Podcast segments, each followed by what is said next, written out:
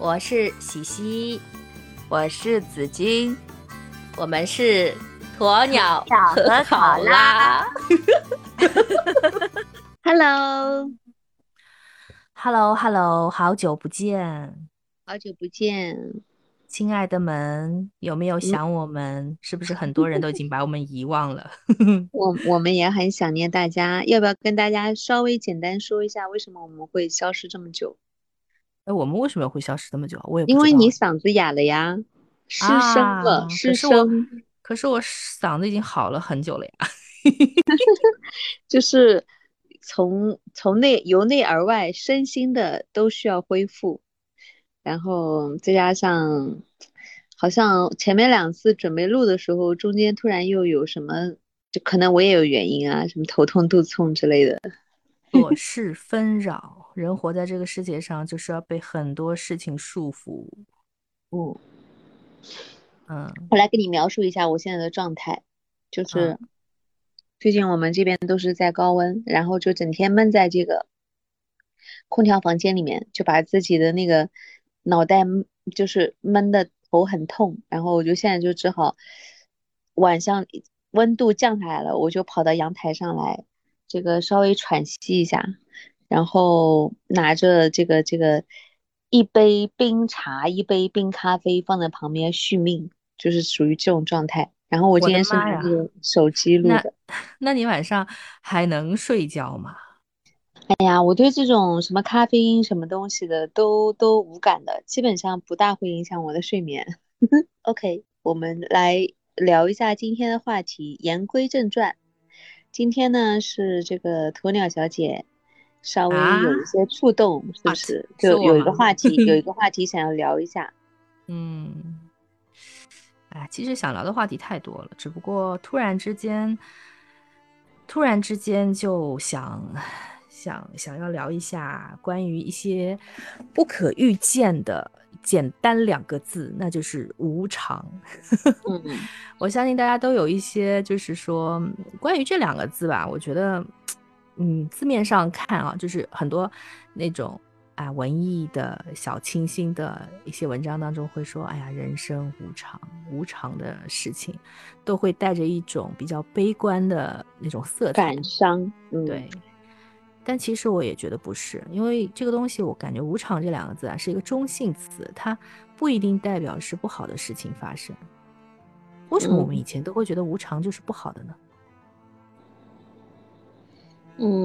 惯性的思维吧。其实“无常”这两个字蛮美的，我一直觉得带有悲观色彩的字都是蛮美的。我是不是有一个少女情怀？嗯，就是一种遗憾吧，遗憾。可能很多的这种故事，不管小说也好，还是影视剧也好，如果它有一个遗憾的尾巴的话，就会让人比较回味悠长。然后就如果是一个 happy ending 的话，就可能没那么深刻吧。嗯，遗憾美。嗯，哎，那那你说，你如果哪一天去路上买了一张彩票，然后然后等到开奖的时候，你发现你中了一千万，其实这件事情也挺无常的啊，那就是一个非常好的事情。嗯嗯，所以说就就是感觉感觉啊，我们活在这个世界上就短短的这么几十年，就饱尝了酸甜苦辣，这个当中有很多东西其实你是不可预见的，而且是非常突然之间就发生的事情。嗯，就是举个例子啊啊，举个例子啊，咦，刚刚举了呀，比如说你中了一个彩票，是不是？然后突然之间，哎呀，你的你的你的那个就是顶头顶头上司，本来一个很讨厌你的人，突然之间有什么变故，他离职了，然后来了一个特别赏识你的领导，让你青云直上。啊，你那个呃，你那个彩票事件可能还有这个反转的。嗯比如说你这个发现你那个号码正好是你买中的那个，然后你会发现你把它留在那个昨天穿的裤子的屁屁股兜里边了，我洗掉 了，赶快打电话，赶快打电话回家。哎，我昨天裤子在哪里？哎，已经洗掉了呀。然后，然后拼也拼不起来是吧？然后就疯掉了。我记得在前几次的播客里面，是不是说过这么一件事情啊？就是很早以前我小时候听到的一个事情，就是就就是在一个就是国有的一个厂里面发生的事情，是是不是？嗯，没想过吧？你说呀，你说呀。哎哎，就是就是说，好像就是我妈隔壁的那个工厂，就是以前的国有企业，你知道这个厂是非常大的厂区，然后里面的工人都是三班倒吃大锅饭的嘛。然后那个那个女的，就是晚上去上班，大概是中班，中班的话大概十点钟到工厂嘛。然后她又她又骑了个自行车，在那条狭小的路上走的时候，突然之间，不要想那么恐怖好不好？你们觉得像恐怖故事的？不是，突然之间在。一盏苍白的路灯下，看见一个黑影在地上啊，一个方方的黑影，他就走过去一看，是一个包，然后呢，四顾无人，就看到旁边有公共厕所，他就把那个包拎到公共厕所里面一看，好恐怖，里面满满的全部是 RMB，对，然后他就他就心里砰砰砰砰直跳，然后他就拿了这个怎么办？怎么办呢？那其实他也是个老实人，然后当然了。这个世界上那个不见钱眼开的人，其实看来还是比较少的。然后他就内心止不住的狂喜，怎么办？这个从天而降的钱，他当然想要据为己有啊。这个虽然不太符合我们现在所谓的一个三观啊，但是就我就陈述这个事情。他当时的心情就是很忐忑又很狂喜。那怎么办呢？那像一般情况下，那你就骑个自行车马上回到家里，因为以前的我们这个城市以前十点钟是已经完全没有人了。我记得我小的时候。路上八点钟就很少有人了，嗯，我经常会羡慕上海，为什么是个不夜城？我们这边这么无趣，你更不要说十点了，是吧？而且以前我妈那个厂的那个地方是一个靠城市旁边的，它不是在市里很市中心的地方，嗯，然后他就想怎么办？怎么办？他就不动声色的继续咯咯咯骑车去上班，然后到了车间，他就把这包钱放在了他的那个工具箱里面，然后就去车间干活。看了一会儿，他越干就是。觉得，哎呀，我不定心嘛，就觉得故事是个恐怖故事啊。当然不是了，当然不是。他就他就他就他就他就他就在那边一边做一边想着那个钱，哎，怎么办？万一被人家发现怎么办？然后当他做到午夜的可能十二点一点的时候，他就实在忍不住了，他不行了，他得把这个钱拿回家。然后呢，他就骑了个自行车，得得得得，然后又骑到那条路上。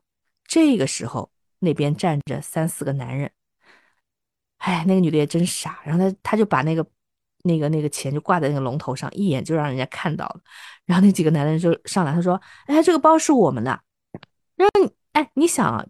哎呀，这个真的，他就应该当场就说：“哎，我也是在这儿寻找失主，是吧？”他在拿到这个钱的时候，你没有第一时间的就发一笔横财，然后当人家失主找到你，他又三番四次推诿，他说这个是我的，他其实那个时候已经被这个就是这个从天而降的钱给砸昏头了，你知道吗？他是不肯给了，然后几个人把他扭到派出所，然后呢就。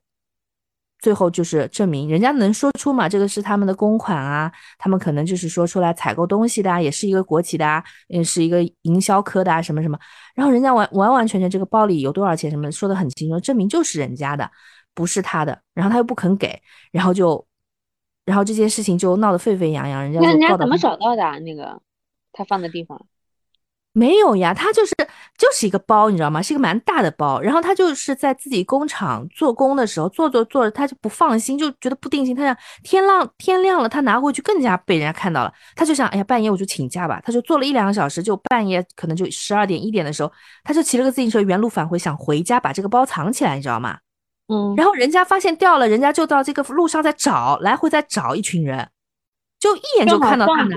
对。然后人家就要把这个钱拿回来，说这是我的，他就不肯承认了，你知道吗？他说这个不是你的，然后还哭啊闹的，然后就人家就把他扭到派出所，然后派出所的那个警官就对他进行了批评教育，还把这件事情报给了他们厂里，因为他死都不肯给嘛。然后他这个工作好像也掉了吧，可能也是那个时候可能不可能开除，就是让他回家休息啊什么的，然后就把他的道德品，你知道，知道这个批评，对，后来他就疯了，你知道吗？神经分裂了。这个也我觉得是非常一件非常怎么说呢？这个是真人真事，是一件真实的事情。我觉得这件事情就体现了一个人的，人的一个啊，这就真的就是后来就精神错乱了嘛？对，精神错乱了呀，就就他就没有，对，他就没有办法忍受，因为，唉，在物质条件并不是特别丰富的上世纪，我感觉，我感觉就是其实，嗯，怎么说呢？不管是什么时代吧，人。总是有贪欲的，对吧？嗯，人的人呢，因为因为你这个财富啊多少啊，特别是像我们这现在啊，更加很多东西都需要钱嘛，对吧？嗯，哎，那你说到这个东西啊，我觉得很多时候可能你遇到了一个什么事情无常的事情以后，关键还是在于你是用什么样的心态和态度去去面对它。这样子的话，你会得到一个截然不同的结果。因为你讲的这个事情啊，我想到一个，其实跟他并不是。有什么太像的，也是只不过说是一个人生中的一个巨变吧，应该说说是，就是一也是一条社会新闻。我前两天看到的是一是怎么一回事呢？就是说，呃，是有一个哪个城市我不太记得了，他是当地的一个高考状元。那个孩子，然后呢，他报考的不是清华就是北大，反正就是他的成绩当年非常优秀，就他的成绩裸分都已经足够可以上那个清华或者是北大，就是他报考的第一志愿了，但是他却在那个复核录取资，就是录取的这个资格的时候。就被刷下来了，嗯，到底是什么原因呢？就是去查了一下，原来他在初中刚毕业的时候，那个时候他父母听别人说嘛，说那个如果把改成少数民族的话，想办法去托关系改成少数民族的话，就以后高考会有加分，那个时候是加二十分。所以当时呢，他父母可能是在当地是有一定的公职的，他们就呃就动了这个心思，把它改成了土家族，其实是违规的。对呀，是违规操作嘛？结果当时到复核他的这个高考成绩时候，其实当年他的分数不不加这个二十分，已经完全够录取了。没有想到他那么争气嘛，就是考到了当地的状元。然后最后的结果就是他被第一志愿被打回来，然后他想去的所有的学校基本上全部都纷纷的拒绝，就是因为你第一档已经被打回来了以后，再去别的学校去录取，第一方面是因为这个原因。是有点这个违规的原因嘛？另外一方面，人家的录取工作可能也都结束了，所以好学校没有一个能上的，基本上就没有什么学校能录取他。然后呢，他的父母也因为这个事情就是被开除公职，等于这个事情就成了当地的一个很大的一个负面新闻了，就是给他这个家庭其实带来了一个很非常大的一个负面的影响。就是如果说面对这种事情的话，其实你如果说。也是也是可以值得精神错乱一下子的了，或者说是什么以泪洗面，怎么一蹶不振，这都是有可能性的，对吧？但是这个小孩呢，他可能他心理承受能力还是蛮强的，他就是要下定决心，咬牙说我要去复读一年，我相信我明年还是能够考上我想要的学校。后来他就去承认我我我现在想一下，如果设身处地想一下，那么大的孩子。其实你说十七八岁、十八九岁还是一个比较敏感，然后心智也没有特别完全成熟健全的一个时候。如果说是以我我自己当年的那个心智的话，我觉得我我我估计是受不了、承受不了这种压力的。因为你身边的人一定是用那种很异样的眼光看你啊，对吧？就是那当地肯定这种新闻已经传开了，然后他这一年是多么的难熬、煎熬的日子熬下来。最后，他的结果是第二年他又重新以高分考取了他想要的学校，不是清华就北大，我忘记了。就是就是说他厉害还是厉害，他他的能力就摆在那儿，没办法，人家就是个学霸。实打实的个学霸，然后他还是顶住了这个高压，还还是非常了不起的。我感觉他那个双商都很高，就不是那种，嗯，有的时候他就是做的这个事情，其实比他本身是不是能考取清华北大，我觉得还是更加重要的。一个孩子，对呀，就有可能他以后在他的人生路上遇到任何的。挫折，我觉得他应该都是能够，而且我觉得就是我觉得就是有的时候我们会比较低估孩子的一个承受能力。我现在觉得其实很多小孩的承受能力并不是那么脆弱的，有的时候大人可能是因为关心则乱嘛，会觉得哎呀这么大打击他能不能承受？其实我觉得孩子很多时候他的承受能力是比大人要厉害，因为经历了很多事事以后，你很多事情会不敢嘛。人家说初生牛犊不怕虎，可能其实他你感觉他青春期在敏感或者怎么样，但其实他毕竟是没有经历过很多事事，所以人家为什么说刚进职场的小孩就特别的猛，不管是在业务方面还是他会怼怼，单纯，对他会怼领导，他会怎么样？因为他没有经历过很多的，反而他就是是一往无前的，无问东西的，怕狼或怕虎是吧？哎，对 对对对对，确实这样子。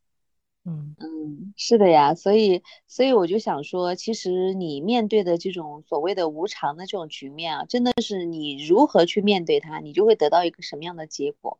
所以其实无所谓信或者不信，是悲或者是喜，或者是说是一个好的不好的事情，完全这个结局有可能是你可以自己去改写的，真的是这样子。嗯，啪啪啪啪，给你鼓掌。干嘛呀？难道不是吗？嗯，还有一个，你讲到这个无常这种事情啊，我就我就觉得说，嗯，以前不太懂得的时候啊，就觉得，嗯，好像，哎，我我我这辈子也就这样了吧，就是好像我能够看到我自己接下来的，好像平淡的生活就是这样，嗯，就是这样走下去了啊，就是像曾经 我有一个朋友跟我说，他说，哎呀，我现在的生活好。就是好平淡，好没劲啊！我感觉接下来的日子一眼就能看到头，觉得顶多就是把小车换成大车呗，小房子换成大房子，好像就是我接下来的下半生的这个能够看到的这个这个样子了。但是事实上呢，现实中是。他说完这句话的若干年 以后，就是他的人生就是可能会往另外一个方向，就是又去发展了。所以我就想说，有的时候就是就是你的生活会给你一个什么样的一个局面，或者是一个什么样的一个方向啊，一个答案啊。有的时候你是真的是没有办法预料的，这个东西真的是，所以人家不说盖棺论定嘛，有可能就是说你的这一生，你的人生生活到底是。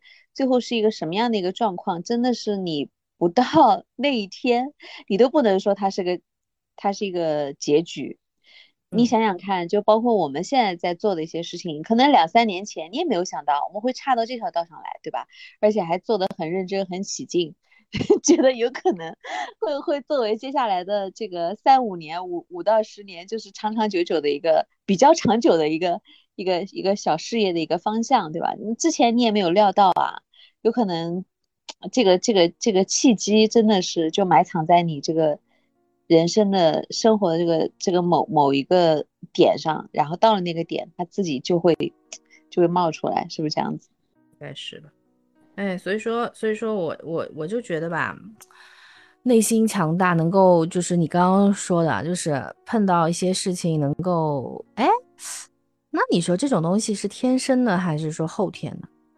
比如说，你说一个人对于无常的这种事情的一个承受能力，不管是好事坏事，我觉得其实都是需要承受能力的。有的人，比如说一件天大的喜事砸在他头上，他就分不清方向了。就像很多人说，中彩票的人，他十年以后的生活可能比十年以前还要差，就是他就完全失了一颗平常心。多，我觉得这个是先天加后天，因为你知道，我是比较相信，就是什么命。命盘啊，星座啊，这种东西，它其实就是一个排列组合的一个一个那个啥嘛，对吧？金木水火土各个元素、各个时辰，就是所有的先天的这种东西加在一块儿，会造就你的一些，就是有的人他那种个性啊，嗯，是有点来自先天的。比如说，有的人比较乐天派，对吧？或者有的人他比较嗯内敛深沉一点，然后。有的人就是拉出来就不管不顾，可能这种呢，你可以说他跟他的后天的，就是培养教育他的身边的人、家庭啊、氛围啊这种都有关系，但是多多少少也有一些这个命运大神给他的一些馈赠吧，我觉得，就是埋藏在你的这个生命密码中，已经在你出生的时候就已经赋予了你，所以，所以可能比如说像我们刚刚讲那个比较。可以沉着的去面对的这个那个小男孩儿，应该是个小男孩儿，嗯，那他可能多多少少是有一些先天的这个这个因素在的，我觉得，说不定他爸爸妈妈都乱了阵脚，反而他是比较勇敢去面对这个事情，应该将来会成大器哦，你觉得呢？那这种东西，我倒是比较相信，就是说遗传，还有一个就是说家庭的一个东西。因为，到年长以后，你会发现，我不是说你说的这个没有道理啊，就是星座这个东西，我也是啊，有一定程度的，就是迷信吧。但是，我是觉得，就是说很多人的一些习惯的一些思维方式什么的，还是来源于他的那个父母给予的一些。就就是那种不能说是榜样吧，从小的一些环境因素吧，说到原生家庭啊，或者怎么怎么样啊，就是嗯。嗯嗯就是为人处事还有阅读，嗯，都都还蛮然后，然后然后嗯。说到那个，就是以前说龙生龙，凤生凤，就是很多人呢，就是你不要看很多就是穷苦的一些农村出了一些高考状元或者怎么怎么样，你去细细分析他的家庭，他的父母肯定也是会跟一般的农农农户的那个教育方式或者为人处事可能是会有不一样的。嗯，我是我是始终是觉得原生家庭对一个人的影响还是比较大。哎，跑题了，跑题了。我们继续来说这个无常的这个事情。